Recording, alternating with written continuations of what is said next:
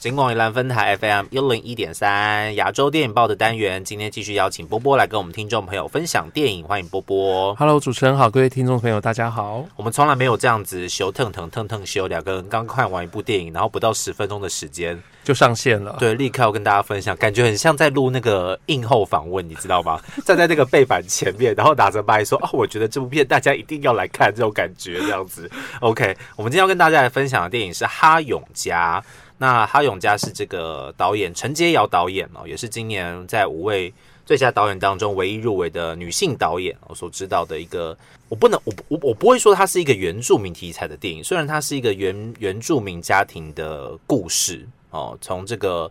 阿公阿公过世之后呢，然后家里的大大小小各自有不同的想法，然后各自发生了不同的事件，聚集在一起，然后衍生出来的一个。家庭的故事，嗯，只能这样说，不能说它是家庭问题，因为它其实是一个很很紧密的关系，嗯，对，OK，那呃，我想我的确也认同这个看法。其实，在看这一部《哈永家》的时候，其实会发现它它主要有两个主要的故事轴，嗯，一个就是里面的孙女怀孕，对，那另外一个就是呃哈永的儿子想要选乡长，嗯，对，那主要是这两条故事轴揉在一起，嗯。然后看这两件事情发生，整个家庭怎么样看待这件事情。是，那当然，这两件事情在一般在所有的家庭当中都有可能发生。你说选香肠跟怀孕这两件事吧？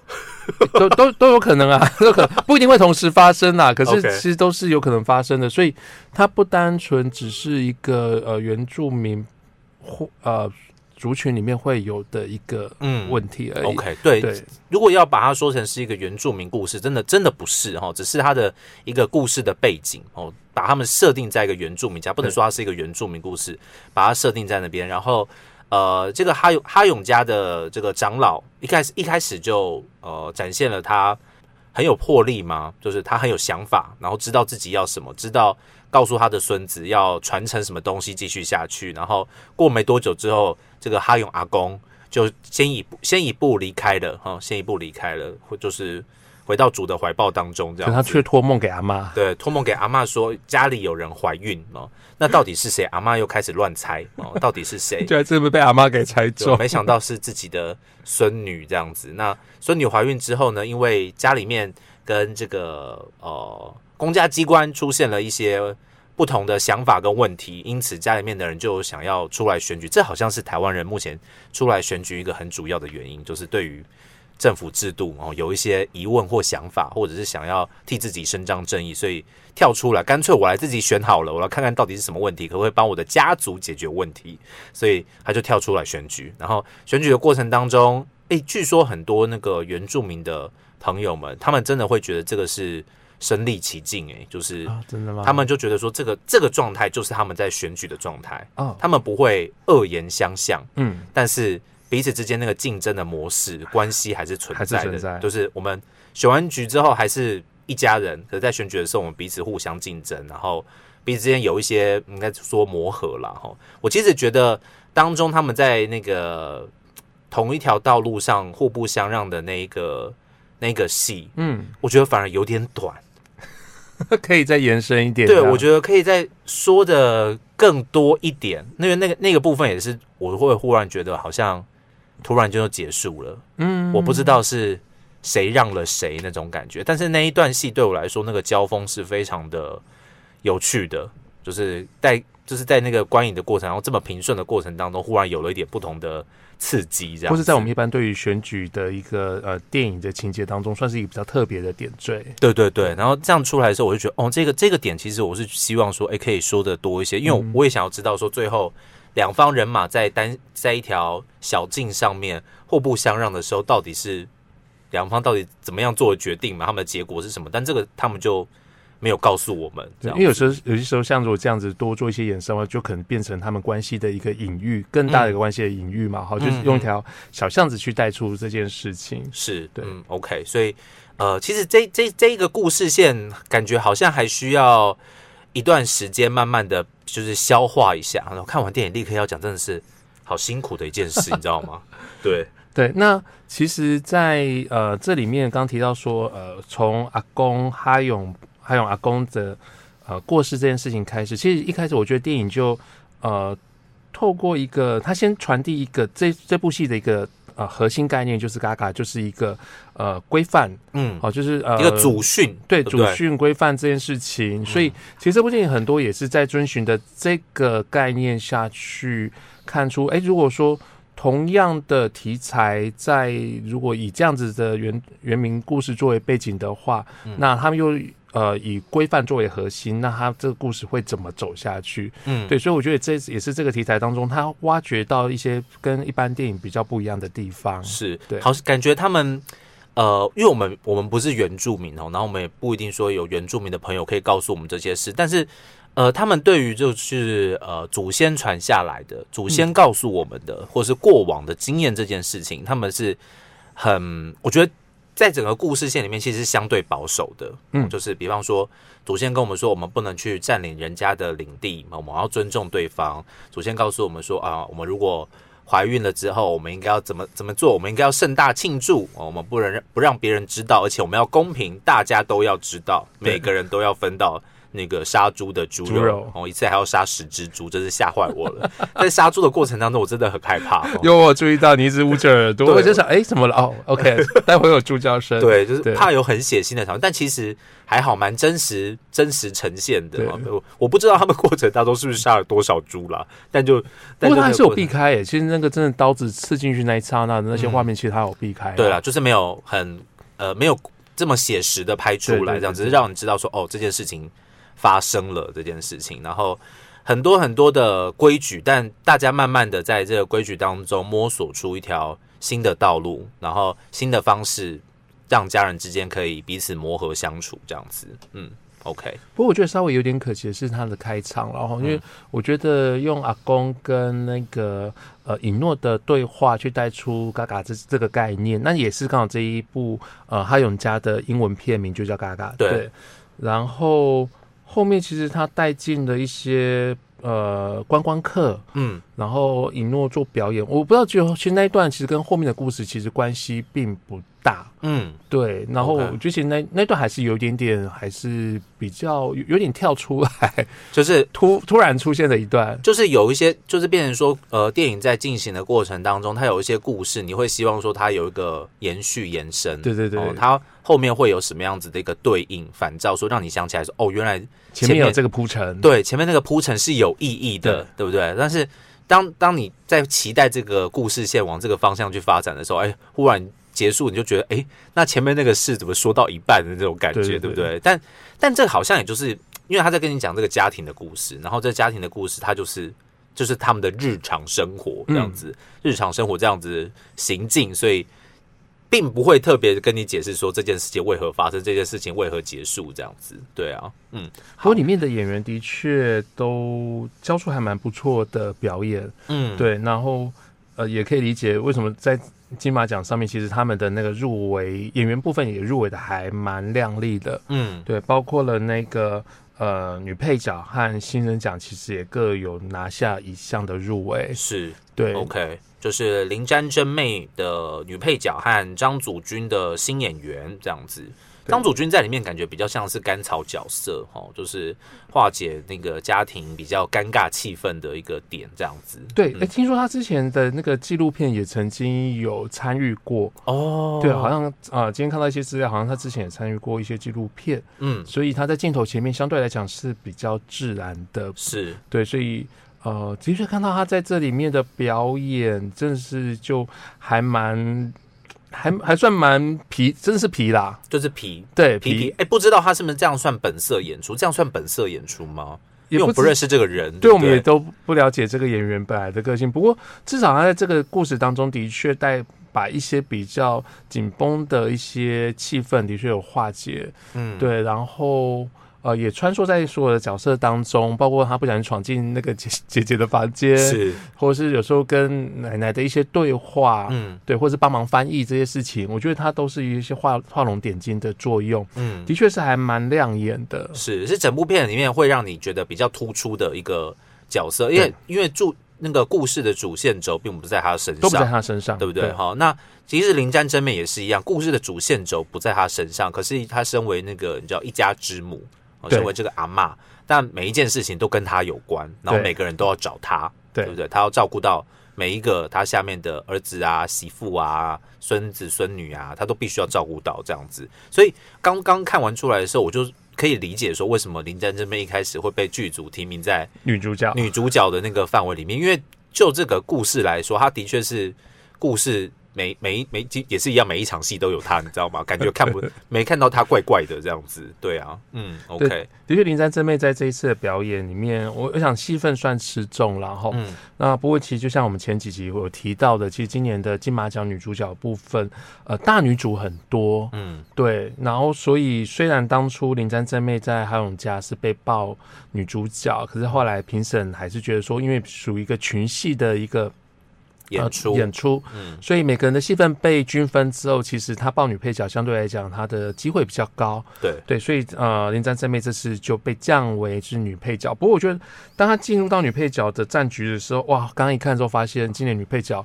哎，不能不说，哎，他也是死亡之主，哎也，是也是很有选不出来会的，对，对，选不出来的，对，就是看你要用什么样子的角度去评比这个奖项，他你们你们想要鼓励的方向是什么？这样子对不对？哦，你看里面有老戏精，然后也有就是刚出头的演员这样子，还有连续两年就入围了三次 金马奖的人，张玉婷这样子。那每一位其实拿奖你都会，这个就就是奖项有趣的地方，你每一位打奖你都觉得没问题的时候，真的就是看评审的角度是什么。对，不有时候就评审他们对于这个配角的定义，或者是呃这部，因为有些时候其实真的就是戏比人好，嗯或者说是人比戏强。对对，那呃，我相信林詹真妹其实她应该就是本色演出啦。对对，然后你说未来林詹真妹会不会有新的作品？其实机会应该也不算太大。对，或者是她的。呃，因为他的个人形象比较鲜明一些，所以他未来的角色可能都是以这个，路线去发展。西路可能也比较比较被局限住。嗯不过单纯以旧片论片，我觉得这一片里面，其实林詹真妹呃，就是那个一家之母去包容和看。纵观整个家庭的一个啊、呃演变，嗯你会发现很多角色都还是最后会寻求到他的谅解，才能够放下自己的一个心中的纠结。嗯，那所以我觉得这个角色他就是一个帮所有人化解那个谅解的一个的一个关键点。或者是说，我觉得他可能是所有骗子呃所有的角色当中大家最在乎的一个人。对就是只要你的感受对了，那我就什么都好了，对对不对？哈，只要只要妈妈说好，那我有什么好说的呢？那种感觉，所以真的是在片子里面是一个很很重要的角色存在。虽然我个人对于那个。主配角调来调去这件事情，我还是有很大的意见呐。哈，我我我说是什么，你还给我乱调，不然你就不要，你就不要叫我写嘛，你就我就直接报演员奖就好啦。你凭什么要把我排在哪一个 bubble 一梗啊？对不对？你这样调来调去，我有时候可能有时候有时候可能真的看名单真的很满的时候，就觉得很想让他入围。的对呀、确有时候会这样，因为其实像今年女配角的那个杨丽英，如果用前几年的阳光普照的格局来看，杨丽英就是阳光普照那个柯淑琴都入围女主角了，杨丽英怎么不是女主角呢？对呀、对，那可是我觉得每一年的状态不一样，嗯，那的确呃，评审会希望尽可能的他们心目中。呃，理想的人选都能够在好的位置上面得到最好的发挥。嗯，那我觉得这个就是评审的考量，评审的考量啦。对，嗯那我觉得，呃，总之好的表演我们希望都能看见。对然后这次灵山真妹真的是很精彩。嗯，真的是精彩的表演。哈永嘉这次总共入围了金马奖是呃六个奖项哈，虽然在这个最佳剧情片里面遇到了智齿、遇到了周、遇到了一家子的咕咕叫，他们都是动辄十项以上的提名，但是其实哈永嘉的每一个提名的奖项都还是很有竞争力耶。都蛮扎实的耶。对我，我甚至觉得哈永家要六项全拿，并不是不可能的事情哎。哇，你要懂他剧情片跟导演都要拿吗？当然，我我不是我是说同时拿，因为有些事你可能觉得不可能，就绝对不可能的、那种。但哈永家你要说绝对不可能，我不敢说这个话、哎，其实应该就是说，在讨论过程中，他应该都会是在前几名的选项。对，对，然后当然会不会有一些呃，毕竟讨论从最佳剧情片开始讨论，那会不会其实剧情片两部片如果是呃僵持不下的时候，会不会变成一个是拿影片，一个是拿拿导演？这的确是有可能的，就是导演和影片分家。是不过听我记得刚刚主持人说，哎、你的歌原著歌曲原则上也觉得跟哈永家是有机会的。就是就目前听到的几个几个歌，然后几部电影来说的话，我会觉得哈永家的机会很大。就歌曲而言，嗯，对啊，因为感觉他们还是比较喜欢这种呃跟故事相关。跟故事相关，然后比较轻巧的题材啊好，不，你不要给我就是很 heavy 的重摇滚啊，啊，或者是很很就是太典型的情歌。Yeah 我觉得情歌不是没有，你说向左走向右走那种，当然也可以，但是比例真的是少的。对啊，所以我就觉得哈永家好像看起来，我觉得他最稳的可能是歌曲。哦，真的吗？对，其他奖项你就说其他好像就是需要奋斗一，就是打斗一番这样，对然后其他奖项吵一个吵个应，该对都有一些其他强劲的竞争者在这样。嗯。不过陈洁瑶这一次，因为他早期其实是跟着那个张作骥呃一起，等于说张作骥是他的师师傅，嗯，所以这次算是师徒在导演奖上面狭路相啊，不应该讲共襄盛举啦，狭路相逢好怪哦，共襄盛举，一起一起入围了，我觉得这也是好事。嗯。那陈洁瑶的确过去在于呃原住民的背景的故事来讲，其实琢磨蛮多的。嗯，那当然，一步一步的在这三四部作品当中，我们还是看到他的进步。是。啊、不管是跟以前的《只要我长大啦》这些相比，我觉得这一次的题材的确，他把两三个主轴的两三条线的故事揉在这个家庭当中，我觉得做的其实还蛮自然的。嗯。呃，故事算是很流畅，而且呃，整体的剧本算是轻巧，可是感情是有，所以我其实一直能感受到里面的这一家人的那个，我们讲 community 就是一个，他们是一个家人，嗯，真的活在一起的那个连结性。我觉得是是够的，对不对对对对嗯，OK，你不会像看那种八点档连续剧，会觉得说他原本演他的小三，怎么这一部戏换成演他的妹妹的那种感觉很奇怪。对对，觉得每个人好像是没有情感的互动，可是你在这里面，即使连最呃大家最熟知的小薰，我觉得也是有也是有在这群演员当中，嗯也是你觉得还是有被连接住。对对，就是你你不会觉得他是小薰了，不会会觉得他是以前那个黑社会美眉了嘛，对不对？真的有呃怎么讲洗尽铅华的感觉吗？一家子了，对，一家子的像他洗尽铅华，他那个年纪好像也还没到那样子，还没对到，真的是很有说服力的一个家庭这样子。那因为最佳导演的部分我们已经看完了哈，就是我和波波都已经看完了。波波觉得最佳导演或是最佳影片，甚至是最佳原著剧本，原著剧本还没有看完啦哈，还差了一部，对，还差了一部港片这样子。你觉得导演跟剧情片获奖的机会呃如何呢？导演奖的话，因为这五位导演，我们刚讲陈洁瑶这次很有极有可能，第一个就打败他的师傅啦。对，张作骥今年这可怜，